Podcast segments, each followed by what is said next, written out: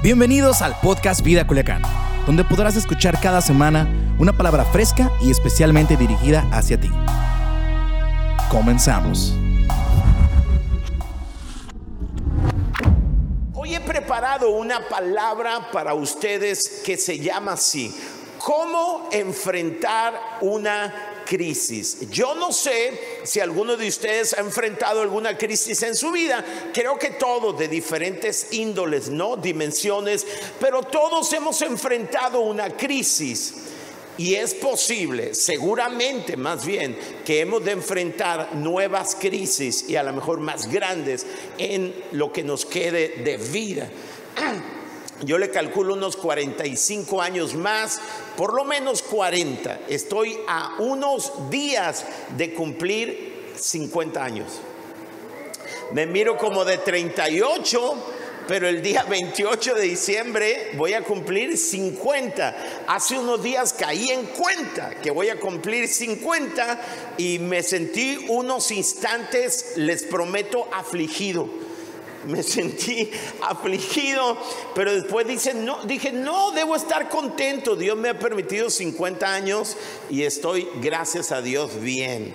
¿Cómo enfrentar una crisis? Voltea con el que está a tu lado, ahí en tu grupo, y dile cómo enfrentar una crisis.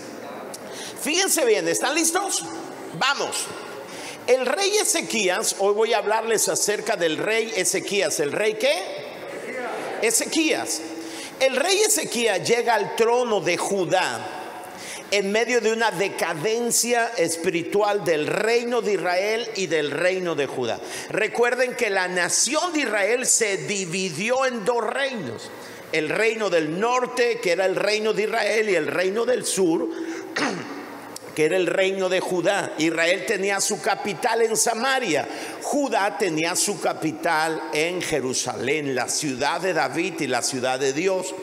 Bueno, cuando Ezequías llega al trono, hay una decadencia en los dos reinos. Por años los reyes de ambos reinos habían hecho lo malo delante de los ojos de Dios y habían llevado al pueblo a realizar grandes pecados delante de Dios. Todo esto hizo inevitable el castigo o la disciplina de Dios a su pueblo a través del levantamiento de un imperio, el imperio asirio. Es decir, Dios levantaría al imperio asirio como el cinto de corrección para Israel. Hay muchas personas que son engrandecidas por Dios y se atribuyen su grandeza, ignorando que es Dios quien los engrandeció para un propósito de Él, un propósito suyo. Bueno, Dios levantó al imperio asirio, asirio como un cinto de corrección para Israel. Es por eso que cuando Ezequías tiene dos años en el trono, el reino asirio tomó a Samaria, la capital del reino del norte, el reino de Israel. Entonces él mira cómo Asiria está creciendo increíblemente. Y entonces ya derrota y lleva cautivos a algunas personas del reino del norte, del reino de Israel, y tomó la capital que era Samaria cuando sube al trono Ezequías, a diferencia de su padre y los reyes anteriores, dice la Biblia que Ezequías buscó con todo su corazón y llevó a cabo los principios de Dios.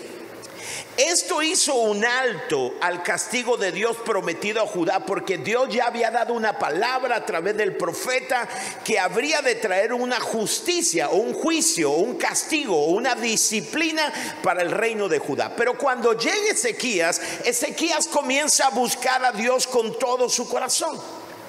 Esto hizo un alto al castigo de Dios prometido a Judá, pues nunca, dice la palabra, los hijos pagarán por los pecados de sus padres. Dios inició una relación de bendición y protección sobre Ezequías y su reino.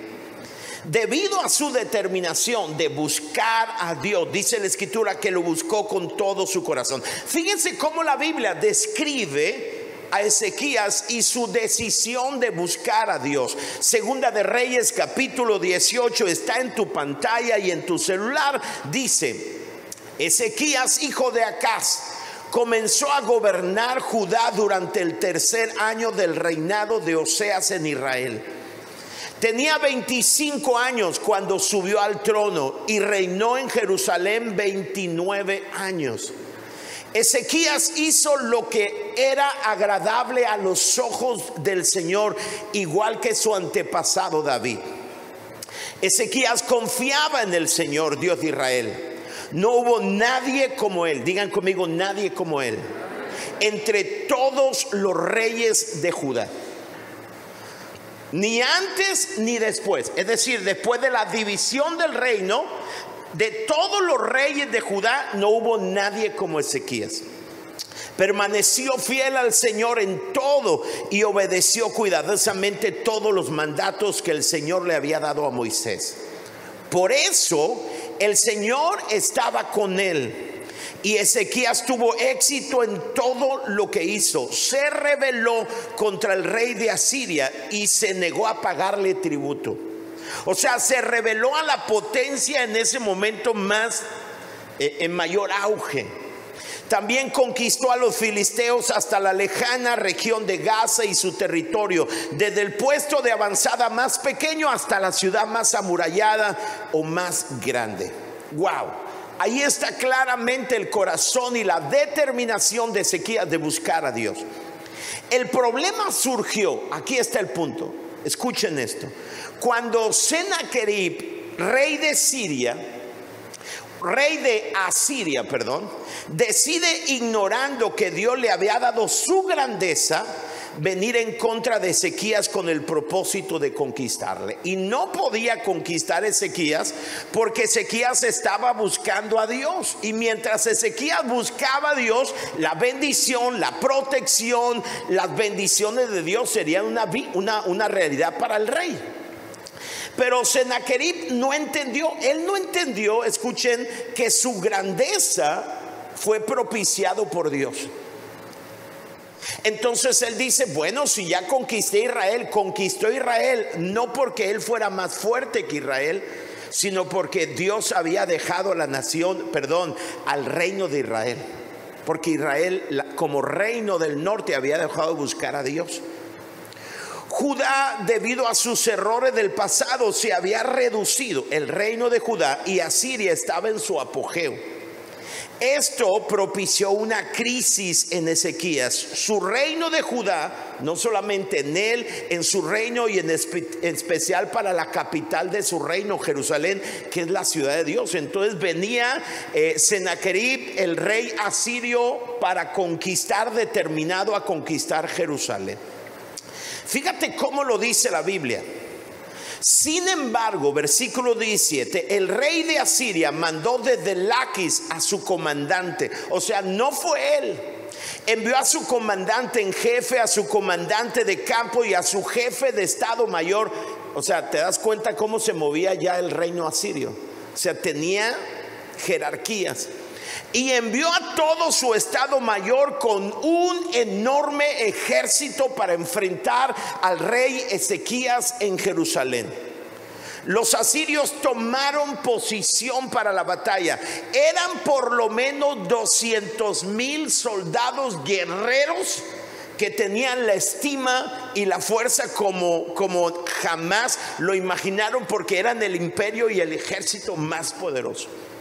Y aquí está, Aquí está Jerusalén sitiada por, una, por un ejército poderoso y lo que hace Ezequías es mandar cartas diciéndole a Ezequías debe rendirte porque tu Dios no podrá detener el paso nuestro. ¿Qué hizo el rey Ezequías para enfrentar la crisis? ¿Qué hizo Ezequías para salir triunfante de esta crisis en particular de su vida? Hoy te daré cinco secretos. Digan conmigo cinco. Vamos, deme cinco. Cinco secretos Hoy quiero darte cinco secretos basados en la vida de Ezequías para que tú puedas enfrentar cualquier crisis en tu vida. No importa si sea una crisis económica, laboral, una crisis de salud, no importa si la enfermedad COVID toca a tu puerta. Cinco secretos que te ayudarán a salir triunfante de cualquier crisis. ¿Están listos? No les oí, ¿están listos?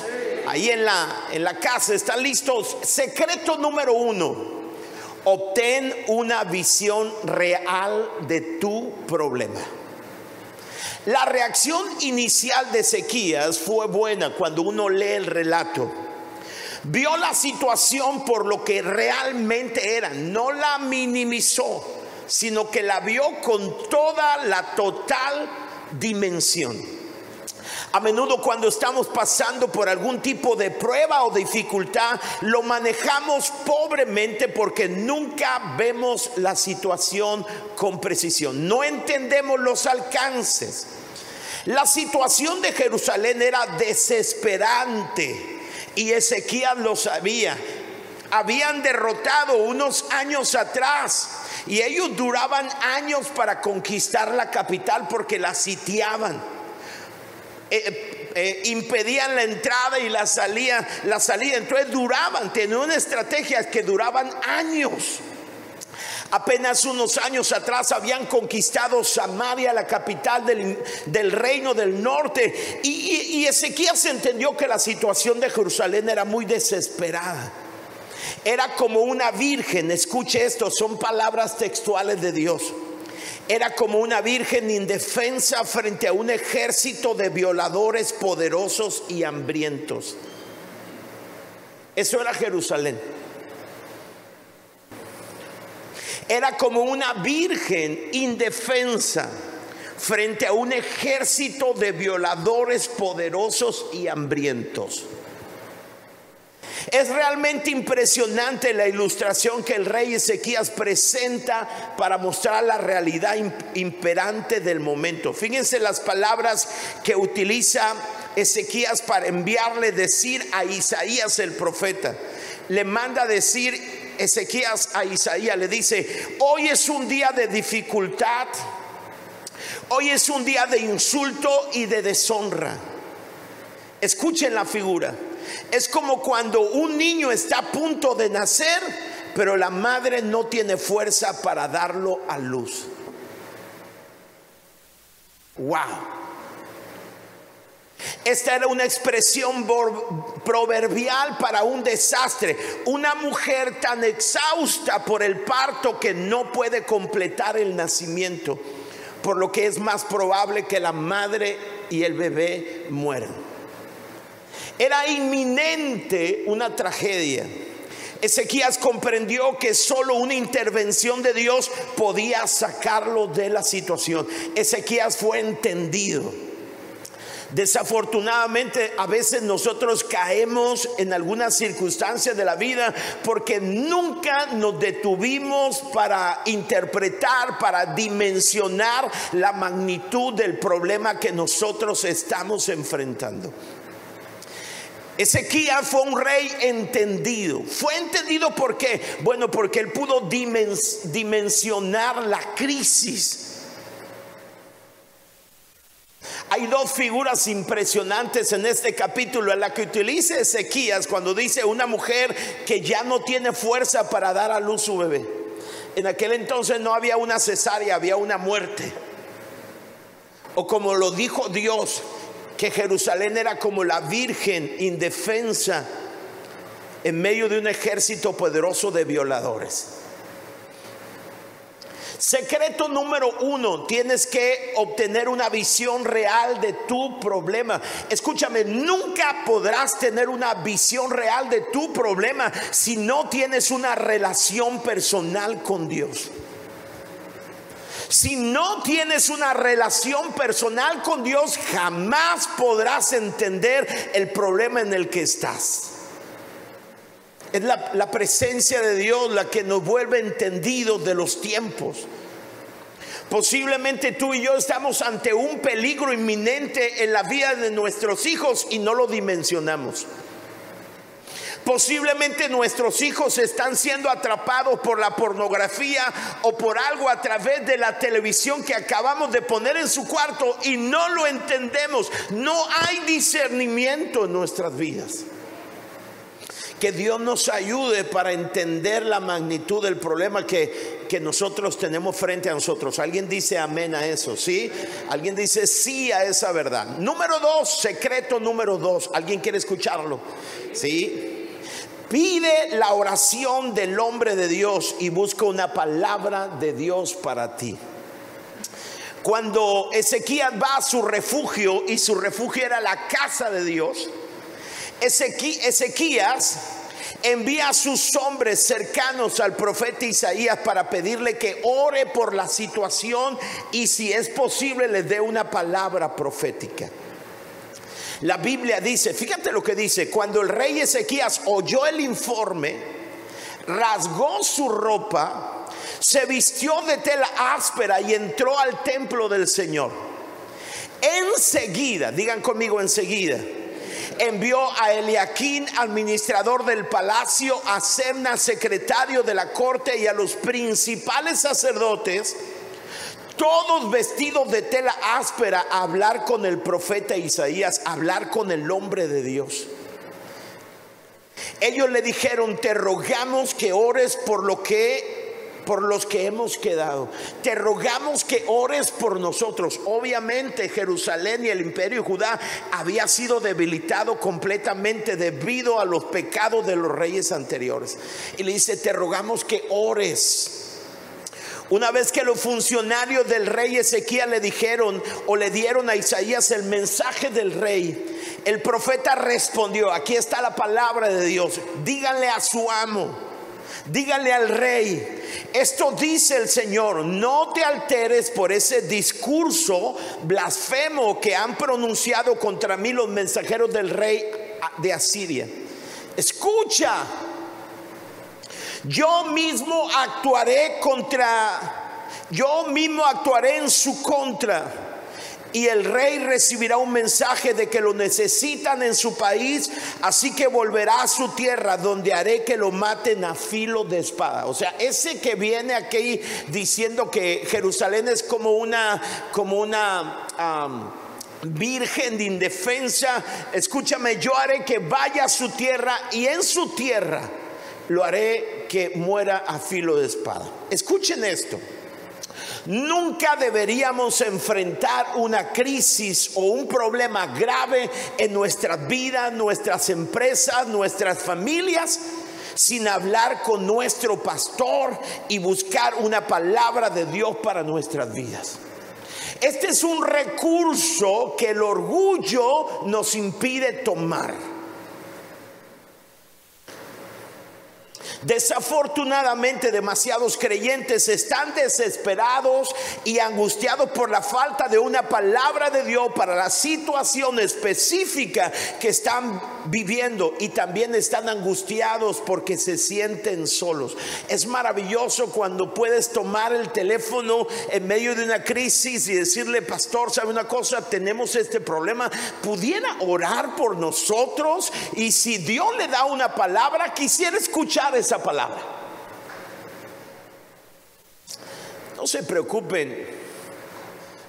Si Dios utilizó en la Biblia un burrito, Dios va a utilizar al humano de tu pastor para darte una palabra.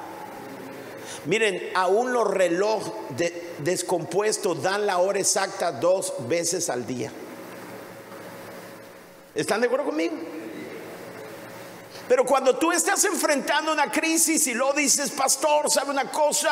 Me acaban de avisar acerca de esto, me acaban de decir que mi esposa tuvo un accidente o que, o que hay un problema en la escuela, está involucrado mi hijo, o me acaban de avisar que a lo mejor voy a, me van a despedir. Quiero pedirte que ores por mí, pastor. Y quiero que si puedes me des una palabra que el pastor ore por ti. Ese es un privilegio que todos los creyentes tenemos. Dicen amén. Enfrentar solos una crisis o una adversidad no es la voluntad de Dios. Secreto número tres. Número uno, ¿lo recuerdan? Obtén una visión real del problema. Número dos, pide la oración al hombre de Dios y busca una palabra de Dios para ti. Recuerden lo que le dice el profeta, escucha. No solamente ora, sino le da una palabra. Número tres, secreto número tres, ¿están listos allá en casa? Pongan un comentario, ¿están listos aquí para el secreto número tres? Lo tercero que hizo Ezequías, entra a la presencia de Dios y cuéntale tu situación. Alguien diría, primero cuéntale a Dios antes que el pastor, el orden de los factores no altera el producto, pero cuando estoy leyendo el pasaje, él va camino a la casa de Dios para orar, pero en el camino hace una llamada telefónica y le dice al profeta, ora por nosotros y si tienes una palabra te la agradezco. Lo tercero que hizo Ezequías es ir a la casa de Dios, a la presencia de Dios y contarle su situación. Fíjense lo que dice el versículo 14. Después Ezequías subió al templo del Señor y desplegó la carta ante el Señor. O sea, abre la carta. Ezequías envió una carta llena de ofensas para Dios y para, para de amenazas para Ezequías y al pueblo. Le dice, escucha, ninguno de los reyes han podido y ninguno de los dioses han podido detenernos a nosotros, a nuestros padres. Somos imparables tu Dios no podrá. Le dicen, la única manera de que no comas tu propio estiércol y bebas tu orín es que te rinda delante de nosotros. Palabras textuales.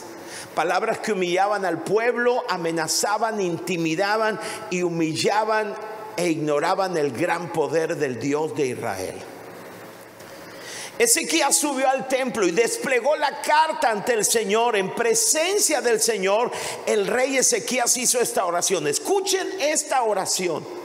Oh Señor Dios de Israel, tú estás entronizado entre los poderosos querubines. Solo tú eres el Dios de todos los reinos de la tierra. ¿Quién? Solo tú. Solo tú creaste los cielos y la tierra. Inclínate, oh Señor, y escucha.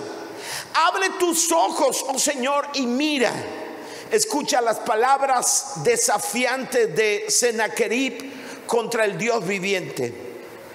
Es cierto, Señor, escuchen esto, que los reyes de Asiria han destruido a todas las naciones. Han arrojado al fuego a los dioses de esas naciones y los han quemado.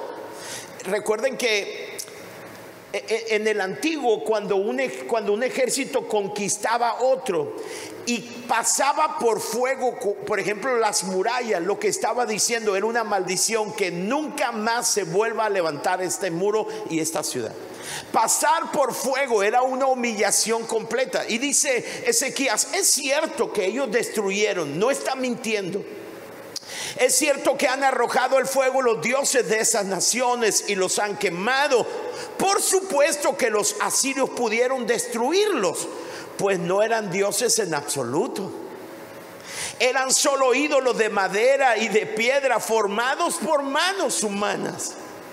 Ahora, oh Señor, nuestro Dios, rescátanos de su poder Así todos los reinos de la tierra sabrán que solo tú, oh Señor, eres Dios. Me encanta lo que dice Ezequiel, Señor. Es cierto, Sennacherib y los asirios derrotaron a todas las naciones y quemaron a sus dioses porque sus dioses no eran dioses, eran obra de las manos de, eh, de, ellos, de su pueblo. Pero tú eres el Dios que creó los cielos y la tierra, tú habitas en las alturas, tú estás por encima de todo. Hay algo muy claro en la vida de Ezequías. Ezequías sabía quién era su Dios, sabía que ellos eran débiles, sabía que el enemigo era poderoso, pero sabía que no había nadie más grande que el Dios de ellos. ¡Wow! No se trata de minimizar nuestro enemigo. No se trata de negar la grandeza de nuestro enemigo o nuestra debilidad. Se trata de mirarlos tal como son, pero también de mirar la grandeza de nuestro Dios. Wow. En el versículo 14, Ezequiel reaccionó a la segunda carta, porque fueron dos, de una manera diferente. Escuchen. En la primera carta fue con Isaías, fue al templo. Amén no fue con Isaías en esta segunda carta, fue al templo y él oró solo, llevando su súplica directamente al Señor. Ambos tipos de oración son apropiadas para un creyente que está afrontando una crisis. Me explico. Primero busca a su líder, a su hombre de Dios y le dice, ora por mí. Pero después eso no hace que él no busque a Dios. Después corre al templo y él hace su oración. Ambas cosas son importantes. Wow. Lo que hizo el rey es exactamente lo que el apóstol Pedro nos aconseja hacer en los momentos difíciles. Mira lo que dijo Pedro. Mira cómo lo dice tu pantalla. Pongan todas, ¿cuántas? Pongan todas sus preocupaciones y ansiedades en las manos de Dios porque Él cuida de ustedes. ¡Wow! Así que no solamente mandó un mensaje al hombre de Dios y le dijo, ora por nosotros y danos una palabra, sino que corrió a la casa de Dios y eh, desplegó la carta de amenaza. Le dice, Señor, escucha, mira y que el mundo sepa que tú eres Dios. Hay algo interesante, miren, pongan atención. Cuando un pueblo derrotaba a otro pueblo, el Dios del pueblo ganador demostraba que era un Dios más poderoso del pueblo perdedor, del Dios del pueblo perdedor. ¿Lo entienden eso? ¿Lo dije bien? Era obvio. Entonces dice Dios, dice Ezequías, perdón, Señor, mira lo que han dicho de ti, de nosotros. No importa lo que digan de nosotros, pues. Es más, me encanta cuando se meten contigo porque tú vas a ponerla todo en su lugar. Pero dice, Señor, escucha lo que ha dicho, danos la victoria para que el mundo sepa que el Dios de Israel es el único Dios y que es superior del Dios de los asirios. ¿Alguien dice amén a eso? Sí, o sea, Ezequiel no está diciendo qué va a pasar con mi nombre. No, olvídate de eso. Era un hombre humilde. Dice, Señor, que todo el mundo sepa que tú eres Dios, el Dios creador, poderoso, que habita en los querubines cuando nos da la victoria a nosotros. Wow. Número cuatro, secreto número cuatro, me quedan siete minutos. Secreto número cuatro, no te alteres por la voz del enemigo. Aférrate a la palabra que Dios te ha dado. El rey de Siria envió una nueva carta para intimidar a Ezequías. La carta estaba compuesta por un registro de victoria de Asiria sobre otros pueblos además de amenazas a su reino y a su Dios. Vean lo que dice. Este mensaje está dirigido al rey de Judá, Ezequías. No dejes que tu Dios en quien confías te engañe con promesa de que Jerusalén no caerá en manos del rey asirio. O sea, ¿qué ondas? ¿Qué ondas con, con este rey, no? ¿Qué ondas con el rey de Asiria? O sea, estaba hasta el borde de su orgullo. Él no entendía, créame, no hay una cosa más terrible que no entender que la grandeza que tenemos no es a causa de nuestro poder, sino de la voluntad de Dios de usar nuestras vidas. Y luego le envía una carta, la segunda carta, no dejes que tu Dios en quien confías te engañe con promesas que Jerusalén no será, no caerá en mis manos. Tú sabes perfectamente bien lo que han hecho los reyes de Asiria, todos los lugares donde han ido. Han destruido por completo a todo aquel que se interpuso en su camino. ¿Por qué serías tú la excepción? Ahora, hay un argumento poderoso. Acaba hace unos años el reino del norte, el reino de Israel, caer en las manos de este imperio. ¿Por qué serías tú la excepción? Esa jovencita virgen, indefensa ante un ejército violento de violadores, poderoso de violadores. ¿Por qué serías tú la excepción? ¿Acaso los dioses de otras naciones los han rescatado? Naciones como Gozán, Arán, etcétera, etcétera, etcétera. Mis antecesores los destruyeron a todos. ¿Qué sucedió con estos otros reyes? ¿Qué les pasó a otros reyes? Después del ataque de intimidación de Sennacherib, Dios dio una nueva palabra a Ezequías hacia Jerusalén. Ahora Dios, Él no pidió la palabra, ahora Dios toma la iniciativa para darle una palabra. Eso me encanta de Dios. Porque cuando estás en medio de la batalla, cuando es lo más fuerte, Dios siempre va a respaldarte y te va a dar lo más grande que Dios puede darte. Es una palabra, escúchame, cuando estés en medio de un problema, no hay nada más poderoso que su palabra, porque el cielo y la tierra pasarán, pero la palabra de Dios jamás pasará. Sí. Y quiero que miren la promesa que Dios le envía, dice, y esto dice el Señor acerca del rey de Asiria. Es increíble, pongan atención que la palabra no es para Ezequías ni para Judá, es una palabra para el rey de Asiria. Ahora, dicen los historiadores, pongan atención a esto, que lo más seguro es que Sennacherib, el rey de Asiria, no escuchó esta palabra. Esta palabra fue para él, pero Dios se la dio a Ezequías. Porque a veces lo más maravilloso que Dios puede hacer por nosotros es darnos una palabra para nuestro enemigo. Y esto dice el Señor acerca del rey de Asiria. Sus ejércitos, le dice, no entrarán en Jerusalén. Ni siquiera lanzarán una sola flecha contra ella no marcharán fuera de sus puertas con sus escudos, ni levantarán terraplenes contra sus murallas. El rey regresará a su propia tierra por el mismo camino por donde vino. No entrará en esta ciudad, dice el Señor, por mi propia honra y por amor a mi siervo David. Defenderé esta ciudad y la voy a proteger. Escúchame, cuando Dios es tu defensa, cuando Dios es tu protección, el enemigo no puede hacer nada contra ti. Wow. Fíjense, aquí está el secreto número 5. Digan conmigo 5. Perdón. Y último, en los dos minutos 40 segundos que me quedan. Mira la victoria que Dios te dará y da gloria a su nombre. Esa noche, escucha, el ángel del Señor fue al campamento asirio y mató a 185 mil soldados. Cuando los asirios que sobrevivieron se despertaron a la mañana siguiente, encontraron cadáveres por todas partes.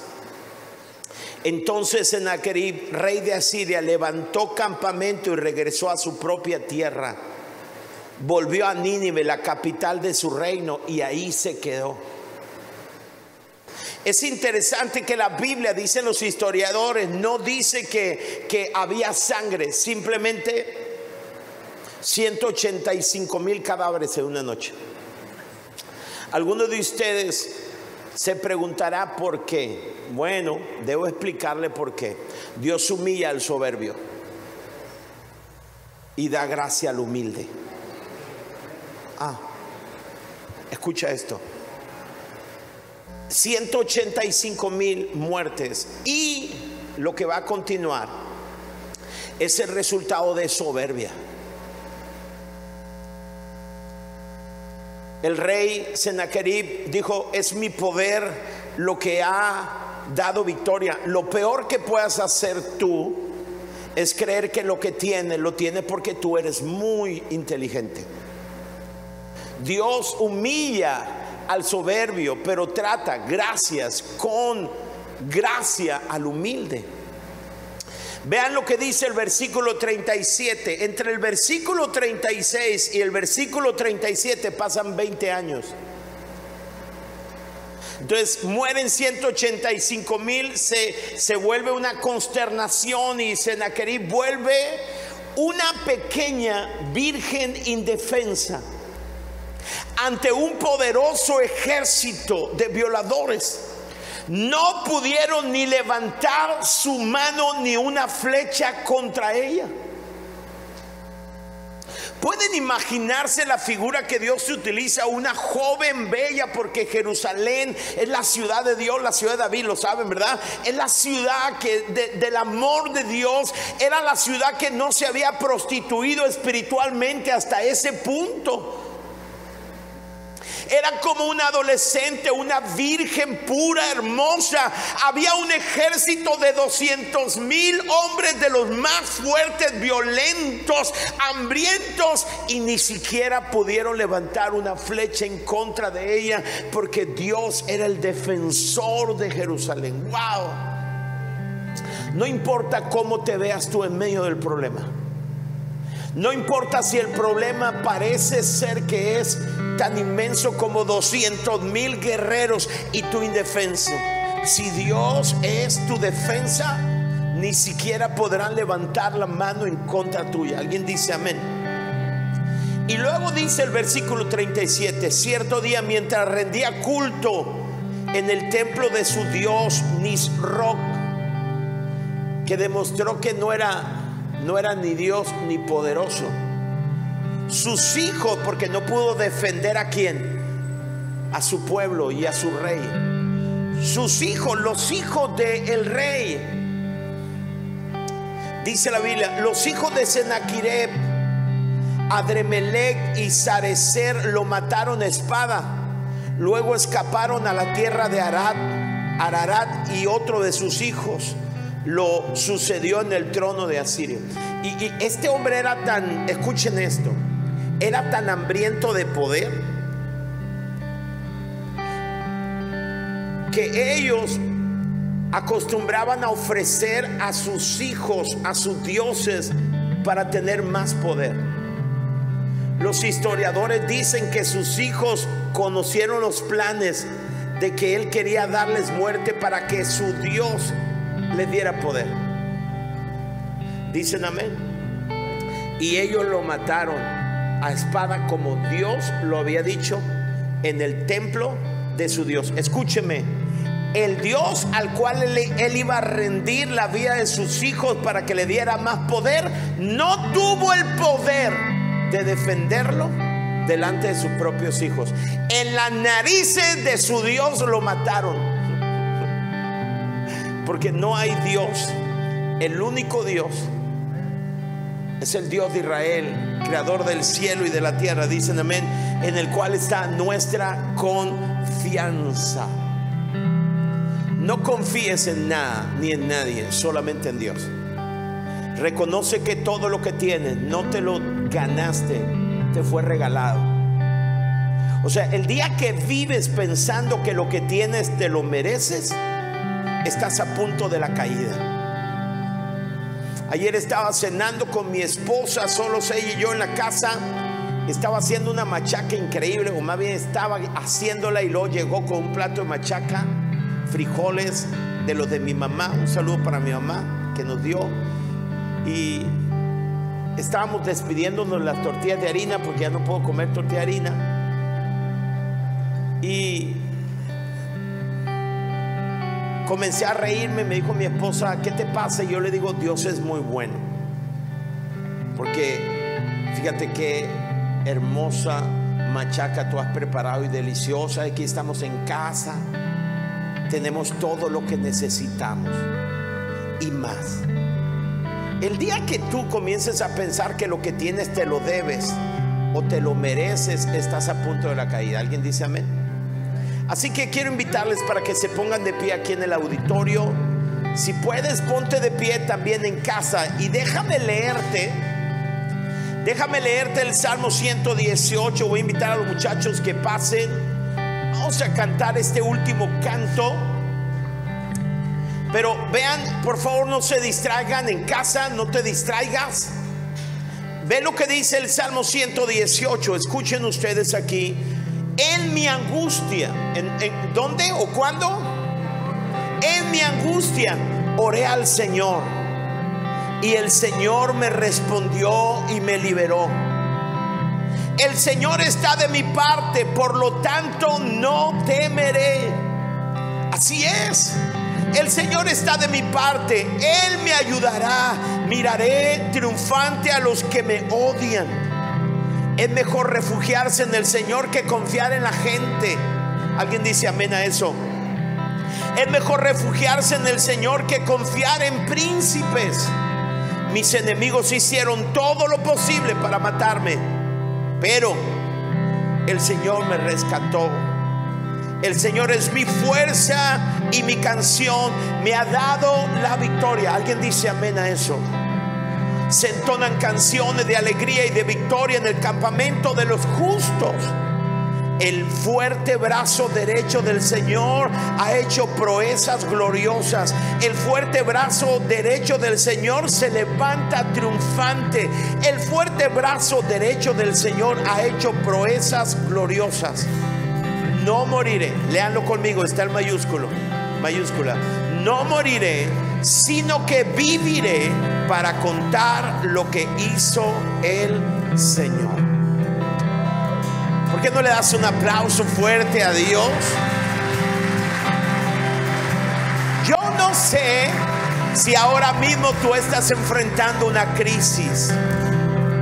Yo no sé si mañana tú vayas a enfrentar una crisis, pero Ezequías nos presenta cinco secretos para que nosotros podamos vencer.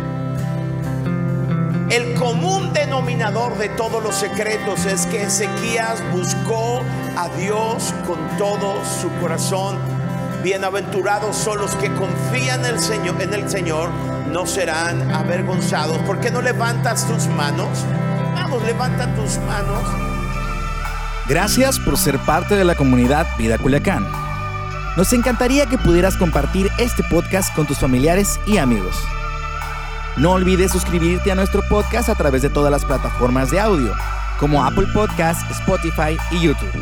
También recuerda que nos puedes seguir a través de nuestras redes sociales como arroba Vida Culiacán en Instagram y Vida Culiacán en Facebook.